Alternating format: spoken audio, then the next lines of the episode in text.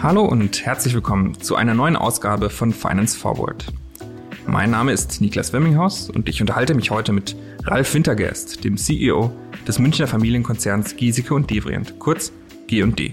Wir haben in diesem Podcast normalerweise Gründer zu Gast, deren Startups drei, fünf, vielleicht auch mal zehn Jahre alt sind. G&D ist da schon eine andere Nummer.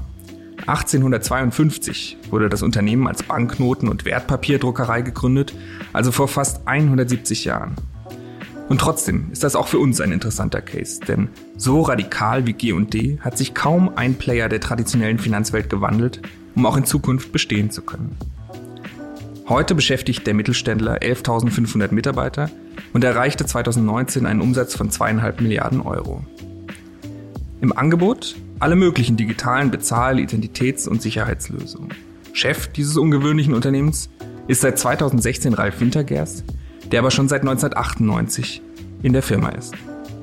Im Podcast spricht Wintergerst über Strategie und Entwicklung von G&D, über seine exklusiven Einblicke in das Zahlungsverhalten der Menschen und über das jüngste Projekt seiner Firma, nämlich eine Lösung für digitales Zentralbankgeld, ein absolut heißes Thema in diesen Tagen.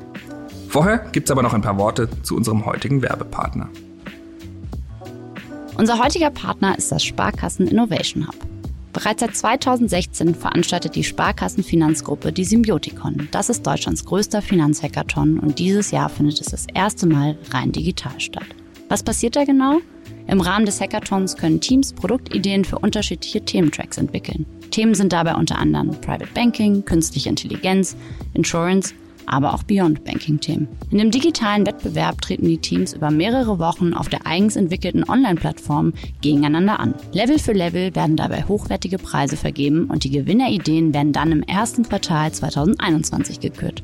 2019 waren dabei zum Beispiel schon über 40 Teams angemeldet und die Final Pitches wurden von rund 25.000 Besuchern im Livestream verfolgt. Neben dem Hackathon gibt es dieses Jahr auch ein Rahmenprogramm, in dem Themen wie New Work, technische Innovationen oder Sustainable Finance diskutiert werden. Das Ganze in Form von Keynotes, Impulsvorträgen und virtuellen Networking-Runden. Unterstützt wird die Symbioticon von Kooperationspartnern wie Microsoft, wie EY, Mastercard, TechQuartier und wirklich noch vielen mehr. Das Coolste daran ist, jeder kann dabei sein. Es gibt kostenlose Tickets für Besucher und das noch bis zum 5. November 2020 auf symbioticom.de. Und auch interessierte Teams können sich ebenfalls noch bis zum 5. November kostenlos anmelden. Insgesamt ein wirklich grandioses Event, das wir euch sehr gerne ans Herz legen möchten. Meldet euch an, werdet kreativ und seid dabei. Alle Infos und Tickets gibt es auf symbioticon.de. Ich buchstabiere einmal S Y M B I O T I C O N.de. So viel jetzt von mir und jetzt wünsche ich euch ganz viel Spaß bei der heutigen Podcast Folge.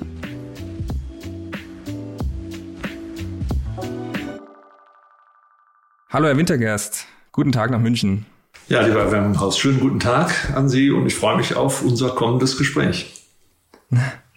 Wir Journalisten freuen uns ja immer, wenn wir so Unternehmen in, in so einem knackigen Wort fassen können, wie Autobauer oder äh, Modehändler. Bei Giesecke und Devrient ging das früher ja auch ganz gut, so Banknotendruckerei. Was ist denn heute so die schlüssigste Formel, auf die Sie Ihr Geschäft bringen können? Hm. Ja, ich habe mir schon gedacht, dass Sie mit sowas anfangen würden, weil gemeinhin tauchen wir immer noch mal auf als der Banknotendrucker. Und tatsächlich ist es auch gar nicht so leicht, die Firma in einem Wort zu beschreiben. Aber ich würde mal sagen, wir sind ein Technologieunternehmen, das sich mit allen Dingen befasst, die Dinge im heutigen tagtäglichen Leben ein Stück sicherer machen. Ob das jetzt Pässe oder Ausweissysteme sind, digitale Führerscheine, die Absicherung von wichtigen Informationen der Bundesregierung bis hin zum physischen, aber auch digitalen Geld. Mhm. Also irgendwas mit Sicherheit. Ja, Sicherheit und Technologie. Okay. Wie viel von dieser Banknotenproduktionstradition steckt noch in Giesecke und Devrient? Ich würde mal sagen, die Assets, die wir mitgenommen haben, da steckt noch ganz viel drin. Denn wenn Sie alle heutigen Themen anschauen, ja, wir sind ja immer mit einem Bein in der digitalen und mit einem Bein in der physischen Welt. Da ist immer das alte Spiel, ein sicheres Produkt, beispielsweise Geld herzustellen. Und da gibt es den Fälscher, dem man irgendwie ähm, das Leben so schwer machen muss, wie, wie auch nur irgendwie geht. Und das ist ja in der digitalen Welt ganz genauso. Man stellt heute digitale Produkte her und nach einer gewissen Zeit muss man die auf ein neues technisches Niveau heben, weil diejenigen, die damit nicht das Beste im Sinn haben, ja wieder eine neue Hürde haben müssen. Und genau das, diese DNA steckt, glaube ich, noch tief in uns drin und die hilft uns auch im digitalen Geschäft. Mhm. Ich sage jetzt mal auch auf Umsatzseite ist ja diese, nennen Sie das Feld Currency Technology noch sehr stark. Ja. Ist, glaube ich, ähm, mit Abstand noch der, der größte Umsatztreiber. Ja. Aber verliert das an Wichtigkeit? Verstehe ich das richtig? Na, ich würde sagen, das verliert noch nicht an Wichtigkeit, weil wir nicht sehen, dass das Thema wegfällt.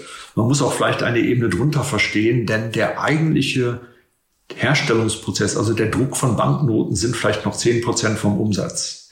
Der Rest in Currency Technology ist wirkliches Technologiegeschäft. Also die eine Technologie, die wir insbesondere in den letzten Jahren sehr stark vorangetrieben haben, sind die Sicherheitskomponenten innerhalb eines, eines Geldscheins, einer Banknote. Also das, was eine Banknote sicher macht, ist ja heute nicht einfach nur so ein Stück äh, Papier und Farbe. Es sind die ganzen Dinge, die drin sind, diese Folien. Das sind komplexe Herstellungsprozesse. Man muss Materialwissenschaften hervorragend beherrschen. Und der zweite Standbein, der aus der großen Sicht Currency Technology nicht so sichtbar ist. Wir sind weltweiter Markt- und Technologieführer für die Prüfung des umlaufenden Bargeldes. Also ehrenwürdige Institutionen wie die Federal Reserve Bank, die Bundesbank, fast alle europäischen Zentralbanken bis hin in den asiatischen Bereich vertrauen auf unsere Technologie, um das Geld, was umläuft, zu prüfen, auf Umlauffähigkeit, auf Sicherheit, auf Echtheit. Und das ist Sensortechnologie, Algorithmik, Datenmanagement pur. Und das ist ein Technologiebereich innerhalb des Bargeldes, den keiner so wirklich genau kennt, aber den wir, glaube ich, ganz gut beherrschen. Mhm. Das fassen Sie aber nicht unter Digitalgeschäft. Das würden wir traditionell nicht unter Digitalgeschäft fassen, weil das ist auch in unserem Bereich Currency Technology umfasst. Aber es ist, was die Technologien betrifft, also sehr stark befasst auch mit Algorithmen, damit mit Dingen, die nahe AI kommen, also Mustererkennung. Weil wenn man umlaufende Banknoten hat und dort Fälschungen drin sind, muss man ja Muster erkennen können, was richtig von falsch unterscheidet. Ja, und das machen wir eigentlich schon seit 30 Jahren. Und äh, das Geschäft, glauben wir auch in der Zukunft, selbst wenn Banknoten weniger wird, das wird nicht abgeschafft, sondern es wird bleiben, damit das, was an Bargeld umläuft, immer sicher bleibt. Mhm. Im letzten Geschäftsbericht haben Sie glaube ich, geschrieben, dass mehr als die Hälfte des Wachstums im letzten Jahr aus Digitalgeschäft kam. Ja. Was ist da so am stärksten? Also welcher Bereich macht Ihnen besonders Freude? Wo gibt's Nachholbedarf? Ja, also was besonders schnell voranstreitet, ist ja die ganze Themenstellung Internet of Things. Internet of Things funktioniert heute nicht, wenn ich sichere Verbindungen von einem Gerät zum Netzwerk geschehen kann.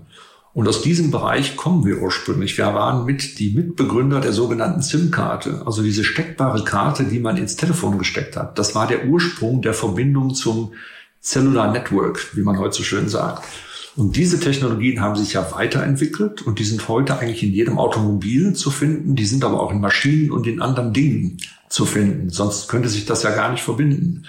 Somit hat sich die SIM-Karte in das sogenannte eSIM-Ökosystem entwickelt. Das ist ein System aus sicheren Betriebssystemen, aus einem eingebauten SIM-Chip, beispielsweise in Telefone.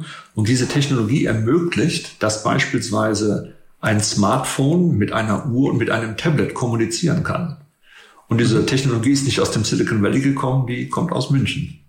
Ja, und mhm. das hat äh, letztes Jahr deutlich zugelegt, äh, weil natürlich sich immer mehr Dinge verbinden und weil das heute ein Standardset in Automobilen und beispielsweise auch in Smartphones, Uhren und Tablets ist. Mhm. Das Beispiel SIM, eSIM ist, mhm. finde ich ganz interessant. Sie hatten letztes Jahr in einem Interview mal gesagt, jeder sollte sich, da bezogen sich, glaube ich, auf die Mitarbeiter Ihres Unternehmens, jeder sollte sich fragen, ob man bereit ist, das eigene Produkt zu kannibalisieren. Ja. Ist das so ein Muster, das es bei, bei Ihnen in der Firma gibt, dass man, sagen wir, ertragsstarke, gute Produkte ohne Furcht nimmt und dann sagt, wie kann man die eigentlich äh, angreifen, ähm, vielleicht auch durch eine ganz neue Technologie, um auch ähm, weiter vorne dabei zu sein? Ja, also ist ein Grundmuster, das wir uns versuchen, auch jetzt in der digitalen Welt äh, weiter beizubehalten. Das haben wir eigentlich immer schon gemacht. Also wir haben gerade mehrere neue Projekte auch aufgesetzt, die schauen. Zum Teil laufen die auch schon länger. Eins davon ist, wir haben uns gerade beteiligt an einem Schweizer Unternehmen für Software im Bankenbereich und für digitales Bezahlen. Und natürlich ähm, lassen wir auch unser physisches Bargeld nicht ruhen und haben ein Projekt aufgesetzt. Intern heißt das Filia, also vom Lateinischen die Tochter, die neue Tochter des physischen Bargeldes ist das digitale Bargeld. Und wir entwickeln gerade Technologien, Algorithmen für die Erstellung eines sicheren Bargeldes, das durch eine Zentralbank herausgegeben werden kann. Und das mhm. kannibalisiert natürlich perspektivisch durchaus das heutige physische Bargeld. Auf das digitale Zentralbankgeld kommen wir gleich. Mhm. Ähm, ich würde gerne noch mal kurz beim Bargeld bleiben. Ja. Ähm, inwieweit spiegelt das, was sich bei äh, Giesecke und Devrient abspielt, eigentlich auch so gesellschaftliche Entwicklungen? Also sehen Sie, dass Bargeld perspektivisch weniger relevant wird? Mhm. Wie weit sind wir da? Ja, also wir haben ja einen sehr guten Einblick in die Welt der Zentralbanken, weil wir mit fast allen Zentralbanken auf der Welt zusammenarbeiten. Und deswegen wissen wir auch, wie viel wo hergestellt wird. Und was ich hier sagen kann, ist, dass das Bargeld nicht auf dem Rückzug ist, dass es immer noch Wachstumsraten hat. Das erscheint bei der Berichterstattung ein bisschen nicht ganz intuitiv. Es scheint auch deswegen nicht intuitiv, weil natürlich eine starke Nutzung von digitalen Bezahlmethoden gerade in Deutschland jetzt in der Corona-Zeit stattgefunden hat. Insbesondere die kontaktlose Karte hat ja einen wahren Boom erlebt. Hm. Aber Deutschland repräsentiert nicht die Welt. Deutschland ist ein Ausschnitt eines Landes mit einer sehr guten Bezahlinfrastruktur. Wir können bar bezahlen, wir können elektronisch bezahlen, wir können mobil bezahlen und haben nicht die ganze Palette. Viele Länder haben das nicht. Viele Länder stehen immer noch auf dem Standbein, ich habe Bargeld oder ich habe ein Smartphone. Und dazwischen gibt es nicht so viel. Die Karten gibt es da nicht so sehr. Es gibt auch nicht die Geldausgabeautomaten. Und deswegen sind die Problemstellungen pro Land anders. Und unsere These ist, das Bargeld wird uns auch über die nächste Dekade begleiten. Aber wir müssen auch ganz klar sagen, die Zuwachsraten sind natürlich in der digitalen Bezahlwelt und da sind sie stark und da sind sie massiv und es geschehen auch ganz große Bewegungen dort. Und deswegen ist natürlich eine unserer Missionen, nicht nur das Bargeld beizubehalten, sondern auch im Bereich des elektronischen digitalen Bezahlens weitere Innovationen und Themenfelder zu belegen und zu besetzen. Lassen Sie uns mal in Deutschland bleiben, das hatten Sie ja schon mhm, kurz ja. erwähnt. Das klang jetzt so, als ob es tatsächlich endlich so weit wäre, dass die Deutschen so ein bisschen von ihrer Liebe zum Bargeld lassen mhm. würden. Ja, also man sieht schon einen Schiff, dass man weniger bar bezahlt. Das gibt es anhand verschiedenster Studien. Der Einzelhandelsverband hat Studien gemacht, dass insbesondere die Nutzung von kontaktlosem Bezahlen in Deutschland wirklich deutlich zugenommen hat und dass das liebe Bargeld ein wenig zurückgegangen ist. Dennoch aber etwas unter 50 Prozent nach wie vor in den Bezahlformen rangiert, also immer noch einen sehr großen Anteil hat. Aber ich glaube, es tut Deutschland insgesamt gut, grundsätzlich gesprochen, sich für neue Technologien einfach mehr zu öffnen. Denn wenn wir weltweit Spitze sein wollen in Technologien, dann muss man sich auch diesen Technologien öffnen. Mhm.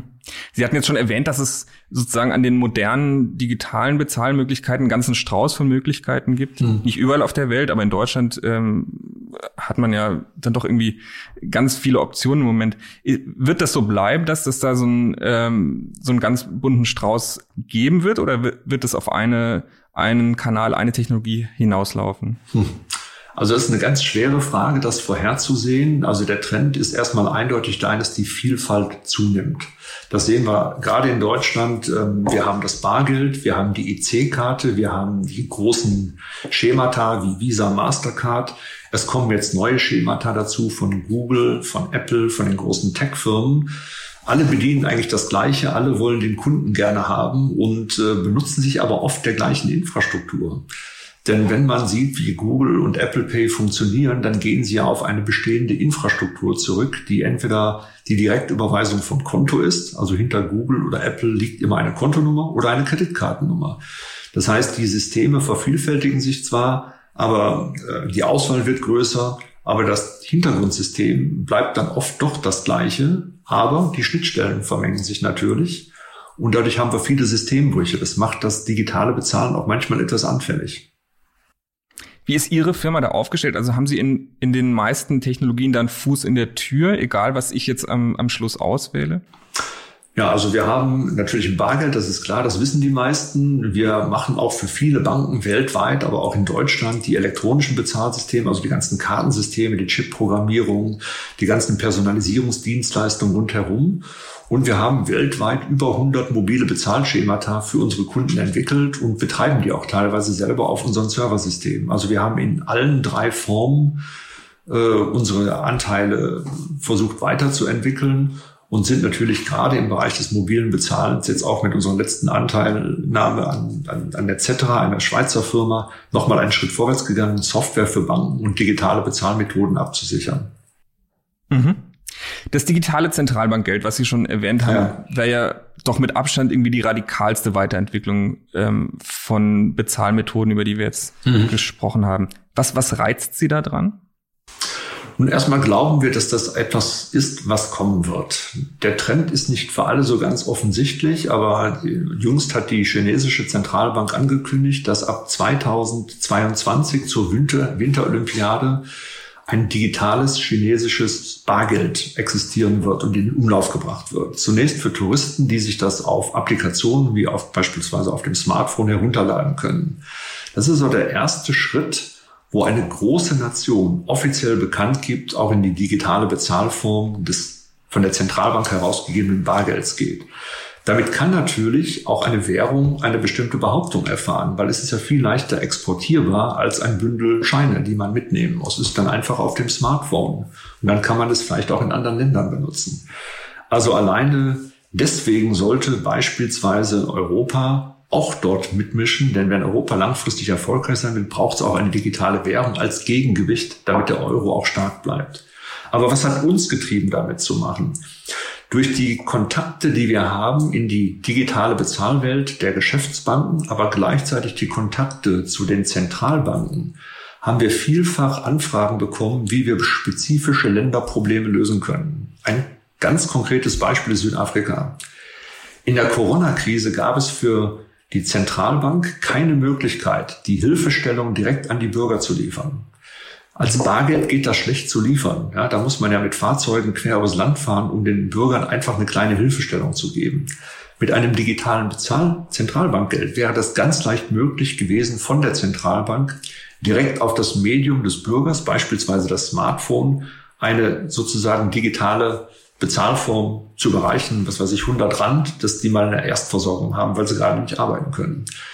Die Problemstellungen sind unterschiedlich, die man damit lösen möchte. In Afrika gibt es, glaube ich, Probleme, die man in Afrika lösen muss. Europa hätte vielleicht ein anderes Set an Problemen zu lösen, aber es könnte auch für Europa eine gute Chance darstellen. Was wären denn in Europa die Probleme? Ja, in Europa, man wirft ja den digitalen Bezahlen äh, ein paar Punkte vor. Also einmal, dass es ähm, nicht alle inkludiert, die jetzt kein Bankkonto haben. Das gibt es auch in Europa, sicherlich in anderen Regionen mehr. Es gibt die Komplexität des digitalen Bezahlens, die durch die vielen neuen Schemata, durch die ganzen Schnittstellen natürlich nicht unbedingt an Sicherheit gewinnt, sondern einfach an Komplexität gewinnt. Und ein letzter Punkt ist natürlich die Kosten des Systems. Wenn man international eine Überweisung machen möchte, weiß man, es dauert lange und es kostet eine ganze Menge. Und die Zentralbanken haben ja ein Interesse, dass die Bezahlsysteme in einer Region, beispielsweise die EZB für Europa, innovativ und kostengünstig jedem Bürger bereitgestellt wird. Und da stellt natürlich digitales Zentralbankgeld eine probate Alternative dar, die das Thema kostengünstig und direkt oder auch über die Geschäftsbanken an die Bürger bringen kann. Mhm. Was, was leistet dies, das äh, Zentralbankgeld, was äh, die Kryptowährungen, die wir schon seit ein paar Jahren sehen, mhm. nicht können? Da gibt es aus meiner Sicht eine ganz scharfe Abgrenzung, die auch oft gar nicht diskutiert wird.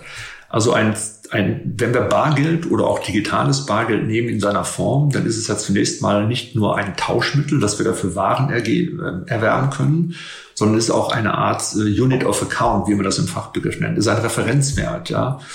Und äh, der letzte Punkt ist es Wertaufbewahrung. Es ist gesetzlich legitimiert und von der Zentralbank unterstützt. Und wenn man das jetzt vergleicht mit einer Kryptowährung, dann ist es mal so, dass die Kryptowährung in sich selbst mal keinen Wert hat. Es sucht immer einen Referenzpunkt. Und der Referenzpunkt ist zunächst mal eine Währung. Ein Euro, ein Dollar, ein chinesischer Renminbi. Also alleinstehend funktionieren die gar nicht. Die brauchen einen Referenzwert. Der zweite Punkt ist, also als Tauschmittel hat es sich einfach überhaupt nicht etabliert. Wo kann man denn heute mit Bitcoin bezahlen? Eigentlich mhm. nirgendwo. Das hat sie nicht etabliert. Hat sie es als Wertaufbewahrung etabliert? Ja, aber hochspekulativ. Hochspekulativ. Also es ist ja nicht jedem Bürger anzuraten, jetzt in Bitcoins zu investieren, weil man einfach nicht weiß, wie sich der Kurs entwickelt.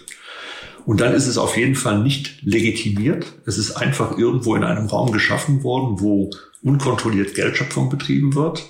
Und der letzte Punkt ist es auch nicht zentralbankgestützt. Und wenn man diese scharfe Abgrenzung nimmt, dann muss man sagen, na ja, das sind schon zwei Paar Schuhe, über die wir hier reden. Einmal ein formell gestütztes Digitalzentralbankgeld und auf der anderen Seite eine Kryptowährung, die irgendwo im Raum steht. Wenn wir beim Beispiel Bitcoin bleiben, ja. Sie haben absolut recht, als Zahlungsmittel hat es seinen, äh, seinen Plan irgendwie nie erfüllt. Mhm. Auf der anderen Seite ist, ist die Architektur ja im Code festgeschrieben und zum Beispiel die Menge des Geldes äh, begrenzt. Also es gibt ja, glaube ich, schon nachvollziehbare Gründe, warum ähm, Menschen dieser Währung anhängen und die für sehr stark halten, vielleicht sogar stärker als das eine Währung sein kann, die von einer Zentralbank gesteuert wird, die ja auch ihre ganz eigenen Problemlagen mitbringt. Ja, gut, also das ist eine Frage, ob man, was, was man da möchte, ja. Also ich denke mal, dass mhm. ein kontrolliertes Geldschöpfungssystem, so wie es über Zentralbanken und Geschäftsbanken läuft, ähm, was auch bestimmte Steuerungsfunktionen hat für die Wirtschaft, ja nicht das Allerschlechteste ist. Es ist natürlich mhm. ein bisschen in Kritik gekommen durch die Exzesse, die passiert sind. Ich glaube, die muss man akzeptieren und auch versuchen zu kontrollieren. Aber im Großen und Ganzen, also wenn Sie mich jetzt ganz persönlich fragen, ähm, sind Zentralbanken schon durchaus vertrauenswürdige Institutionen, aber das ist meine persönliche Meinung. Und wenn ich mir die Boards oder die ähm, Governance anschaue bei Kryptowährungen, dann sage ich mal, wem vertraue ich denn da? Also wer sind auch mhm. die Personen, die dahinter stehen, denen wir letztlich unser Vertrauen schenken, dass das gut geregelt ist und in geregelten Bahnen weiterläuft? Also da mhm. wäre ich heute mehr auf der Zentralbankseite, ganz eindeutig. Mhm. Interessant. Ähm, jetzt haben wir die Diskussion ja auch angefangen mit dem Beispiel China, wo das Projekt schon sehr weit fortgeschritten ist. Ähm, jetzt ist es vielleicht nicht ganz weit hergeholt zu sagen, die Chinesen machen das auch, ähm, also sagen wir, der chinesische Staat kontrolliert gerne, ist ein autoritär geführter Staat und nutzt das vielleicht auch, um, seinen, um die, seine Bürger noch besser überwachen zu können. Wie sehr glauben Sie tatsächlich an diese These, dass ähm, ein gut gemachtes chinesisches Zentralbankgeld tatsächlich auf der ganzen Welt akzeptiert werden wird. Also ich habe das Gefühl eher, im Moment ist die, ist sozusagen die Popularität chinesischer Technologie ähm, eher äh, am Schwinden. Die, die Zweifel, die da im, vor allem im Westen wachsen, äh, sind noch ganz erheblich. Ja. Ich glaube, das wird zum Schluss die Praxis zeigen und die Anwendung durch die Menschen. Denn eine Währung ist immer geprägt von Vertrauenswürdigkeit. Ich denke, deswegen hat der Euro heute mit dem Dollar zusammen eine hohe Vertrauenswürdigkeit, weil man den Institutionen, der Federal Reserve Bank, der EZB, glaubt, dass sie dahinter stehen. Und es wird sich in der Praxis zeigen, wie man dann einer chinesischen digitalen Währung gegenübersteht. Das wird der Praxistest zeigen. Mhm, mhm. Aber Sie sagen sozusagen, wir dürfen nicht abwarten, sondern so oder so müssen die Europäer jetzt vorangehen. Also das ist meine ganz feste Meinung. Wir haben in Europa vor allem die Technologien hier. Wir haben sie verfügbar und wir brauchen immer sehr lange, um solche Technologien hinter in die Anwendung zu bringen. Aber wenn wir eine Rolle spielen wollen bei digitalen Währungen, beim digitalen Bezahlen, müssen wir hier einen Fortschritt machen. Und zwar zügig, nicht lange warten. Wie sehen Sie die Debatte? Also da hat sich ja tatsächlich doch eine Menge getan in den letzten Monaten. Ähm, stimmt Sie das hoffnungsvoll? Ja, das stimmt mich hoffnungsvoll. Ich meine, es ist im Wesentlichen getrieben einmal durch die Ankündigung der chinesischen Regierung, das zu tun. Auf der anderen Seite hat natürlich die Initiative von Facebook über Libra auch zur Debatte beigetragen, was soll reguliert oder nicht reguliert sein. Ähm, und ich stimme natürlich auch unserem Bundesbankpräsidenten zu, Herrn Weidmann, der sagt, na gut, man muss das gut testen. Auf jeden Fall muss man solche Sachen gut testen. Man macht ja nicht direkt einen flächenden Rollout von neuen Technologien. Man beginnt in kleinen Testfeldern zu prüfen, ob das auch alles funktioniert, ob das auch mit dem Datenschutz konform ist, weil die Technologien, die auch wir im Hause entwickeln, sind auch datenschutzkonform. Also man kann das auch im europäischen Geiste alles realisieren. Da ist überhaupt keine Hürde, aber man muss es gut testen, bevor man es in einen großen Rollout bringt. Mhm gerade in der Bundesbank, die Sie ja erwähnt haben, ähm, kursierten ja auch lange Zeit, sagen wir mal, böse Ahnungen oder Befürchtungen in Bezug auf mhm. digitales Zentralbankgeld, also deutlich skeptischer als jetzt etwa die EZB mit dem Thema umgegangen ist. Da geht es ja zum Beispiel um so Themen wie, was ist bei einem Bankrun, ähm, mhm. welche Geschäftsgrundlage haben eigentlich private Banken noch, wenn wir alle ein, ein digitales Konto bei einer Zentralbank haben. Ähm, verstehen Sie diese Befürchtungen? Ja, es gibt ja unterschiedliche Modelle, wie eine digitale Währung herausgegeben werden kann. Heute wird ja Bargeld über die Zentralbank, die sind die einzigen, die Bargeld herstellen können, über die Geschäftsbank an die Bürger weitergegeben. Und ein gleiches System kann man auch für das digitale Bargeld machen. Da gibt es überhaupt kein Problem, das in ein sozusagen Verteilsystem zu gehen, das von der Zentralbank auf die Geschäftsbank geht. Dann sage ich mal, muss nicht jeder Bürger bei der Zentralbank ein Konto haben, sondern es geht auch über das Geschäftsbankensystem, die ja wie ein Verteilersystem äh, funktionieren können. Das kann man auch mit dem digitalen Bargeld abbilden.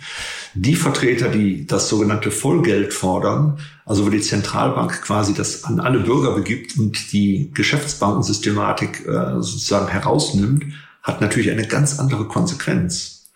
Und ich glaube, da liegt auch das Überlegen der Bundesbank, genau das muss man ja gut durchspielen. Will man das? Ich glaube nicht, dass es Sinn machen würde, bei aller Kritik, die heute auf die Banken zukommt, das Bankensystem komplett abzuschaffen. Ich glaube, diese Verteilerfunktion hat ja auch eine Wirkung, die einer dynamischen Gesellschaft wie Deutschland oder auch Europa natürlich hilft, auch wirklich vorwärts zu kommen.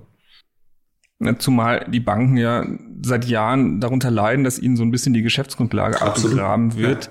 Ja. Ähm, ich weiß das jetzt nicht Ihre Branche, aber in, in diesem Szenario als Verteilerbank funktionieren die Geschäftsmodelle, die die Banken heute haben, dann noch? Na gut, also die große Problematik der Banken ist natürlich der langfristig andauernde Niedrigzins, weil die Bankmodelle in der Regel auf Zinsen äh, auch funktioniert haben. Das muss ja jetzt mehr oder weniger auf ein gebührenorientiertes Modell umgestellt werden, was gar nicht so ganz leicht ist. Und das ist natürlich das Hauptproblem. Und der zweite Problempunkt ist, Bankgeschäft heißt halt heute IT. Also es ist ein massiv großes IT-Unternehmen, das Daten in großem Volumen handeln muss. Und für eine komplexe Volkswirtschaft wie Deutschland ist natürlich eine leistungsfähige IT in einer Bank wahnsinnig wichtig, damit wir überhaupt alle unsere Geschäfte vorantreiben können. Mhm. Also, mhm. und da stehen die Banken ganz schön unter Druck. Das sieht man ja auch an den täglichen Nachrichten. Und ich glaube, dass die auch alle gar keinen leichten Job haben, diese Transformation zu managen. Jetzt hatten Sie vorhin Filia erwähnt, Ihr mhm. eigenes äh, Zentralbank. Geldprojekt. Können Sie so ein bisschen über die technische Ausgestaltung sprechen? Wie sähe so ein E-Euro eigentlich aus? Wäre der tatsächlich, würde der auf einer Blockchain laufen oder kämen da ganz andere Technologien ja. zum Einsatz? Ja, ich beginne mal bei der Blockchain. Also die Frage, wenn man Bezahlmethoden über Blockchain abwickeln ist, ist natürlich äh, zunächst mal die, möchte man jede einzelne Transaktion wirklich in einer Kette nachverfolgen? Also wenn man jetzt morgens zum Bäcker geht und statt mit Bargeld und, sondern sein digitales Bargeld dort ablässt und das beim Metzger und bei den kleinen Einkaufen macht, dann sage ich, man hat mal eine Kette, die völlig unnütz ist. Die, die ist ja nicht von zusätzlichem Wert. Also muss Blockchain gar nicht die primäre Technologie sein. Wir haben auch Blockchain-Komponenten in unserer Technologie, aber primär in dem sogenannten Verifier Network. Aber das erkläre ich vielleicht gleich noch ganz kurz. Also ich glaube erstmal, die primäre Technologie muss nicht Blockchain sein. Die ist zu langsam mhm. und die ist nicht praktikabel für viele eine hohe Anzahl von Transaktionen. Das sieht man auch im Bitcoin. Das Schürfen wird immer komplexer, braucht immer mehr Strom, braucht immer mehr Server. Das ist also eine Sackgasse aus unserer Sicht. Wir haben eine ähm, Technologie konzipiert, die, ähm, wo ein Datenset einen Wert darstellt. Das ist das sogenannte Value-Konzept. Und es ist wie eine Banknote, nur in einem Datenset. Und der Trick ist natürlich, wie kriegt man das jetzt so hin, dass nur ein Herausgeber da ist, also ein Geldschöpfer, beispielsweise die Zentralbank, dass das nicht mehrere machen können, dass man den Wert darauf nicht manipulieren kann. Und dafür haben wir ein Protokoll entwickelt, das die Herstellung, den Umlauf bis hin zur Zerstörung einer digitalen Note, eines digitalen Value Note ähm, sozusagen ähm, herstellen kann. Und dagegen steht, man muss ja irgendwie prüfen, ist das wichtig, ein sogenanntes Verifier Network. Der verifiziert, mhm. ist jetzt diese Transaktion, die da gemacht wird, mit echtem Geld oder ist das möglicherweise falsch? Und in diesen Komponenten haben wir natürlich Dinge drin, die wir nachverfolgen wollen. Das sind aber nur kleine Komponenten, nicht die komplette Transaktion. Also wir wollen keine Kette mhm. bilden für unnütze Dinge.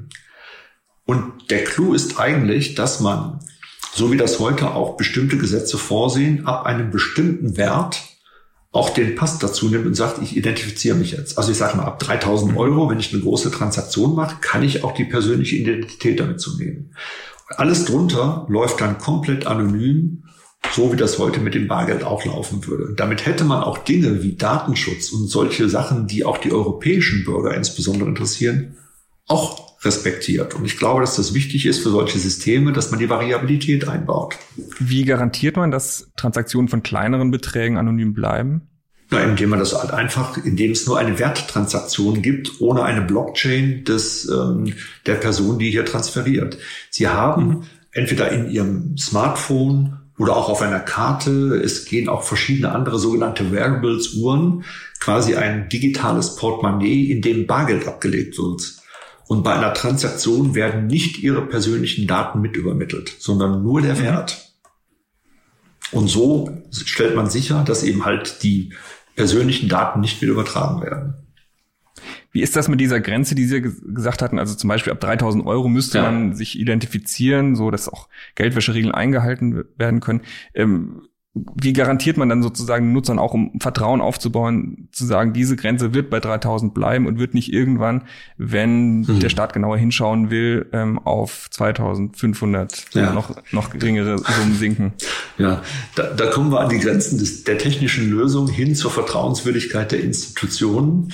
Ähm, ja. Das ist natürlich die Stabilität, die eine Regierung oder auch eine Zentralbank oder auch ein Finanzministerium hier in Deutschland oder in Europa die man mitbringen muss, damit eine gewisse Kontinuität in einer bestimmten äh, Geldpolitik, in Bezahlvorgängen auch gewährleistet wird. Ja, das kann die technische Lösung nicht herstellen, das können nur die Institutionen herstellen. Mhm. Wie weit sind Sie mit Filia? Wir sind so weit, dass wir in ähm, ersten Teststellungen sind. Also wir besprechen das konkret mit mehreren Zentralbanken rund um den Globus und es gibt ein hohes Interesse und wir beginnen jetzt mit Teststellung. Also so wie ich vorhin gesagt habe, es macht keinen Sinn, so eine Lösung sofort komplett groß einzuführen. Jeder muss die technischen Dinge, die dahinter stehen, auch wissen. Gerade eine Zentralbank muss natürlich wissen, wie geht so eine digitale Geldfabrik dann, wie läuft der Umlauf, wie mache ich das eigentlich mit meinen Geschäftsbanken. Und neben den technischen Themen sind natürlich eine Vielzahl von politischen Voraussetzungen notwendig. Ja, die meisten Länder haben ja gar nicht in ihrer Verfassung oder in den Gesetzen verankert, dass es ein digitales Geld gibt. Da gibt's nur mhm. andere Formen. ja, und das muss alles parallel gemacht werden. Und da haben wir mit mehreren Ländern, also im Moment sechs an der Zahl, konkrete Projekte und Pilotierungen, die wir vorsehen werden. Und äh, das dauert immer ein bisschen, aber gut, ich meine, wir sind ja sowieso mit denen in Kontakt und Geschäft über die anderen Kanäle, die wir haben. Verraten Sie, welche Länder das sind? Ja, das würde ich gerne tun, wenn die uns das erlauben würden. Die Zentralbankwelt mag das nicht so ganz gerne, wenn man dann über die Details redet. Und deswegen müssen wir auch immer Vertraulichkeitserklärungen unterschreiben. Und wenn ich die hier brechen würde, bin ich der Erste, der das Problem hat. Wie verdienen Sie am Ende Geld bei, ähm, bei diesem Modell? Also was ist What's in for Giesecke und Devrien? Ja, das sind natürlich ähm, ganz andere Modelle. Bei den Banknoten ist das ganz einfach. Da kriegt man eine Losgröße. Die Abrechnungseinheit ist immer der Preis pro 1000 Banknoten. Das wird hier nicht so sein. Ähm, wir werden hier über verschiedene Modelle mit dabei sein, beispielsweise über den Aufbau der Infrastruktur. Ähm, wir werden Software, Lizenzen ähm, äh, dort haben, also ein ganz anderes Geschäftsmodell. Aber es wird sich schwerpunktmäßig um ein Softwaregeschäft handeln, weil wir natürlich hier die entsprechenden Protokolle und Algorithmen entwickeln und die müssen wir immer auf das Land anpassen. Das wird in Form von Lizenzen sein. Das wird sich aber auch noch weiterentwickeln. Also das ist zumindest mal der Punkt, den wir wissen, wo wir am meisten ansetzen werden. Aber das wird nicht in so ein Volumengeschäft ausarten, wo Sie dann bei jeder Transaktion verdienen können, oder? Ja, ich glaube, dass das echt ein tolles Modell wäre. Ich glaube nur, dass das die Zentralbanken nicht mitmachen würden. Denn wenn so eine Value Note digital umläuft, dann können da ja ziemlich viele Transaktionen entstehen. Ähm, man kann sicherlich auch einen Zähler mit einbauen.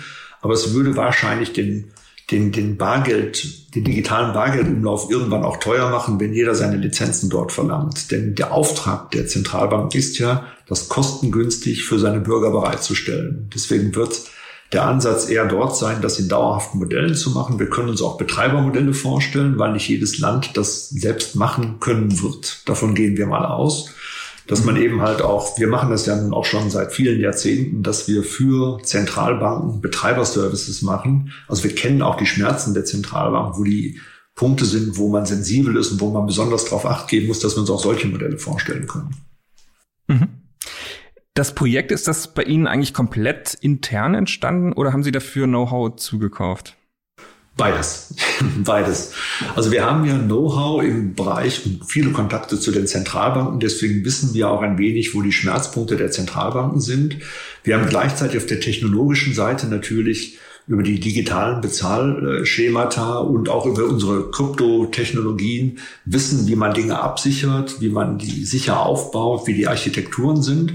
Und wir haben diese Teams zusammengebracht. Wir haben auch dafür unseren digitalen Inkubator, die G&D Advanced 52, benutzt. Und da ist auch das Team, das Team zu Hause, was sich aus Mitarbeitern aus mehreren G&D-Teilen zusammensetzt. Also wir haben aus mehreren G&D-Teilen Mitarbeiter zusammengeholt.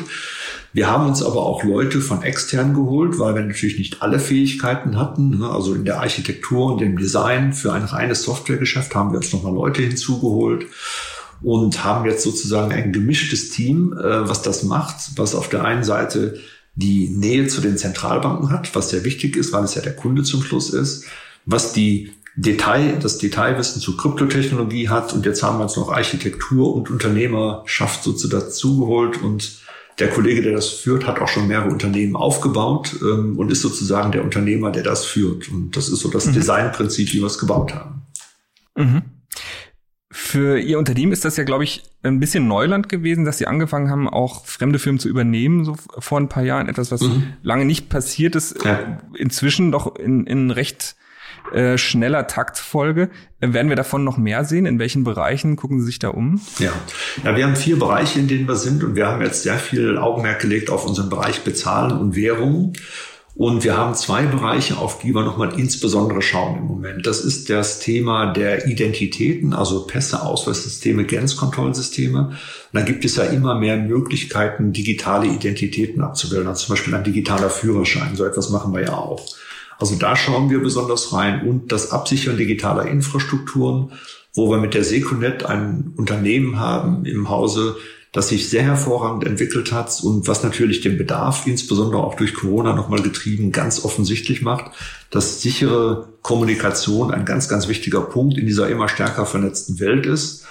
Und wir gucken hier schwerpunktmäßig auf Unternehmen, die gar nicht so ganz groß sind, die aber komplementäre Technologien mitbringen, insbesondere im Bereich von Datenanalytik, von Software, ähm, von künstlicher Intelligenz. Und da vermute ich mal, wird man noch etwas mehr hören in der nächsten Zeit. Mhm. Sie hatten das Thema Identitäten erwähnt. Ja. Ähm, da sind Sie über Ihren Venture-Arm ja auch bei Verimi beteiligt. Ein ja. Projekt, was schon mit, sagen wir mal, großem Aufsehen gestartet ist, auch ja. mit sehr prominenten Partnern, wo man jetzt sehr lange äh, nicht mehr viel gehört hat, war zumindest mein Eindruck. Gibt es hm. da Fortschritte? Setzen Sie noch Hoffnung auf dieses Projekt?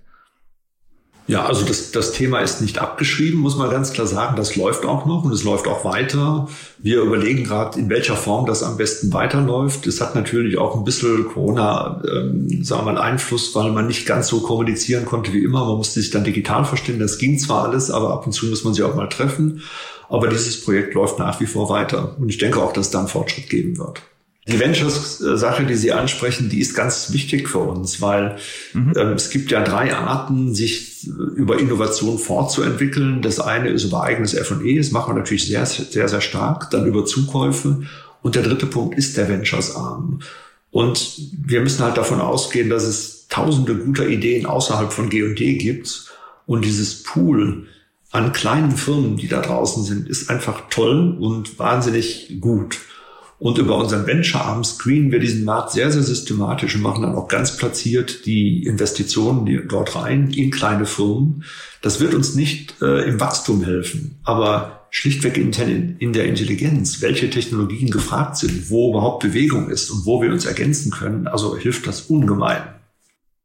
Eine Herausforderung bei dem Modell ist ja dann am Ende die Ideen auch in den Mutterkonzern überführen zu können, also ähm, diesen Kulturbruch auch hinzubekommen. Ja. Äh, haben Sie das schon mal unter Beweis stellen können oder war das bisher tatsächlich nur eher zum Scouten von Ideen gedacht?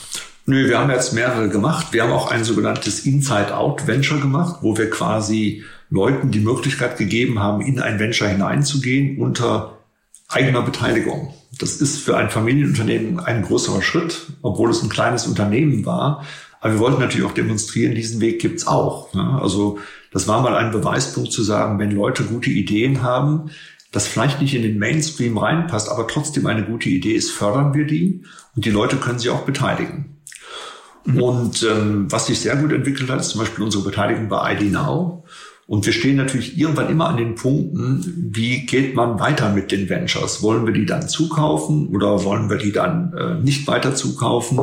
In der Regel versuchen wir auch über Kooperation mit unseren Geschäftsbereichen dann zu gucken, wie wir das vertrieblich, wie wir die Kollegen vertrieblich unterstützen können. Das läuft ganz gut. Da das aber erst seit drei Jahren läuft, ähm, müssten wir in zwei Jahren drüber reden, mhm. wie dann die Erfolge waren. Aber wir werden weiter investieren. Wir haben ja auch gerade erst wieder eine Beteiligung an der Schweizer Firma Metaco gemacht. Die stellen digitale Tresore her. Ist natürlich logisch, weil wenn man digitales Geld hat, braucht man auch digitale Tresore. Und wir können nicht alles selber entwickeln. Deswegen müssen wir die gar nicht besitzen. Aber wir haben natürlich dann eine hervorragende Kooperationsmöglichkeit. Mhm. Letzte Frage zu 2020. Mhm. Äh, Corona hat sie, wie alle anderen, wahrscheinlich operativ auch vor Herausforderungen äh, gestellt. Mhm. Wir, te wir, telefonieren, Sie sitzen im Homeoffice.